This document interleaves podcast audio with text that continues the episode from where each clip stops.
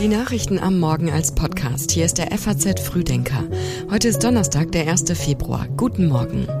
Das Wichtigste für Sie an diesem Morgen? Mehr Militärhilfe für die Ukraine. Der Verfassungsschutz hat Maßen als Rechtsextremisten abgespeichert und an vielen Flughäfen in Deutschland wird gestreikt. Dazu gleich mehr, vorher noch die Meldungen der Nacht in Kürze. Die Nachtschicht in Köln-Bonn tritt als erstes in den Ausstand. Insgesamt betrifft der Streik elf größere deutsche Flughäfen. Erst morgen normalisiert sich der Betrieb, dann streikt aber der Nahverkehr. Ein Mann soll im US-Bundesstaat Pennsylvania seinen Vater ermordet und danach ein brutales Video mit dem abgetrennten Kopf des Opfers ins Internet gestellt haben. Gestern Morgen nahm die Polizei den 32 Jahre alten Verdächtigen fest. Das beinahe Unglück einer Boeing 737 MAX verschärft die Dauerkrise des zweitgrößten Flugzeugherstellers der Welt. Nach fünf Verlustjahren in Folge will sich der Konzernchef im Moment nicht zu den Geschäftsaussichten äußern. Die Texte für den Frühdenker Newsletter hat Philipp Eppelsheim geschrieben. Mein Name ist Johanna Horn. Schön, dass Sie bei uns sind. Mehrere EU-Staaten wollen der Ukraine in diesem Jahr deutlich mehr Waffen liefern, als bisher erwartet worden ist. Darüber soll heute auf einem Sondergipfel gesprochen werden. Der Außenbeauftragte der EU, Borrell, sagte gestern, dass mindestens 21 Milliarden Euro an Militärhilfe für die Ukraine in diesem Jahr eingeplant sind. Das bezieht sich nach Informationen der FAZ auf 13 Mitgliedstaaten darunter auch Deutschland, das sich mit über sieben Milliarden Euro beteiligen will. Verteidigungsminister Boris Pistorius sagte gestern im Bundestag, Wir sind seit geraumer Zeit der zweitgrößte Unterstützer der Ukraine. Wir machen in diesem Jahr mehr als die Hälfte rein, schon als Deutschland, als alle anderen europäischen Nationen zusammen. Wir leisten Gewaltiges zur Unterstützung der Ukraine. Die Staats- und Regierungschefs werden in Brüssel aber nicht nur über die Militärhilfe sprechen, sondern auch über das Budget des EU-Haushaltes bis 2027. Hier sollen die Mitgliedsländer mehr einzahlen. Der größte Posten sollen 50 Milliarden Euro Finanzhilfe für Kiew sein, für laufende Staatsausgaben und Investitionen. Ungarn hatte einen Beschluss darüber im Dezember blockiert. Das Bundesamt für Verfassungsschutz soll seinen ehemaligen Präsidenten Hans-Georg Maaßen als Rechtsextremisten gespeichert haben. Das geht aus einem entsprechenden Bescheid des Verfassungsschutzes vom 16. Januar hervor, den Maaßen gestern selber veröffentlicht hat.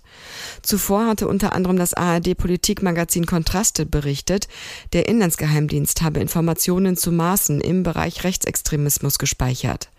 Maaßen selber sieht keine Grundlage für eine Beobachtung seiner Person durch den Verfassungsschutz. Er werte diese Beobachtung als Bekämpfung eines politischen Gegners, so Maaßen auf der Plattform X.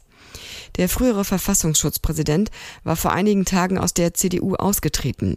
Mit der erzkonservativen Werteunion hat er die Weichen für die Gründung einer eigenen Partei gestellt. Der frühere Bundesverfassungsrichter Udo Di Fabio hat sich gegen ein AfD-Parteiverbotsverfahren ausgesprochen.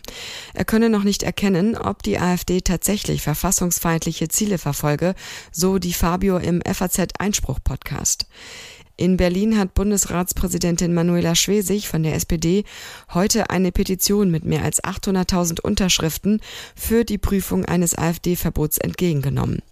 Wie die Initiatoren des Blogs Volksverpetzer mitteilen, soll der Bundesrat mit der Petition veranlasst werden, die Verfassungstreue der AfD vom Bundesverfassungsgericht prüfen zu lassen. Die Petition wurde im August 2023 gestartet. Laut einer Recherche von WDR, NDR und Süddeutscher Zeitung ist die AfD offenbar stärker als bisher bekannt in das Geheimtreffen mit Rechtsextremen im November in Potsdam involviert gewesen. So soll ein Referent der Tagung aus Mitteln des AfD-Bundesvorstands bezahlt worden sein, genauer aus dem persönlichen Budget Weidels. Die AfD hatte bisher mitgeteilt, es gebe weder eine organisatorische noch eine finanzielle Verbindung zur Partei. Der Flughafenverband ADV sagt, dass wegen des Streiks beim Sicherheitspersonal heute mehr als 1100 Flüge abgesagt werden müssen oder sich verspäten werden. Betroffen sind insgesamt 200.000 Fluggäste. Wer auf einen Mietwagen umsteigen will, muss genauso wie beim Bahnstreik jetzt mit höheren Preisen rechnen, sagt Mobilitätsexperte Andreas Knie. Wir haben nicht so viele Mietwagen. Wir haben in Deutschland 70 bis 80.000, die verfügbar wären. Und das ist natürlich weitaus nicht ausreichend, um bei Streiksituationen alle zu befriedigen. Das heißt, wer zuerst da ist, mal zuerst. Und er muss mit äh, pfefferigen Preisen rechnen, denn die Mietwagenunternehmen sind ja auch nicht blöd. Verdi verhandelt aktuell mit dem Bundesverband der Luftsicherheitsunternehmen über neue Tarifverträge. Für den 6. und 7. Februar ist die nächste Verhandlungsrunde geplant. Verdi macht mit den Arbeitsniederlegungen an elf Flughäfen, darunter Frankfurt, Hamburg und Berlin, Druck für eine bessere Bezahlung der rund 25.000 Beschäftigten. Am Frankfurter Flughafen sind heute wegen des Streiks die Sicherheitskontrollen außerhalb des Transitbereichs geschlossen. Deshalb können heute nur Anschlussreisende ab Frankfurt fliegen.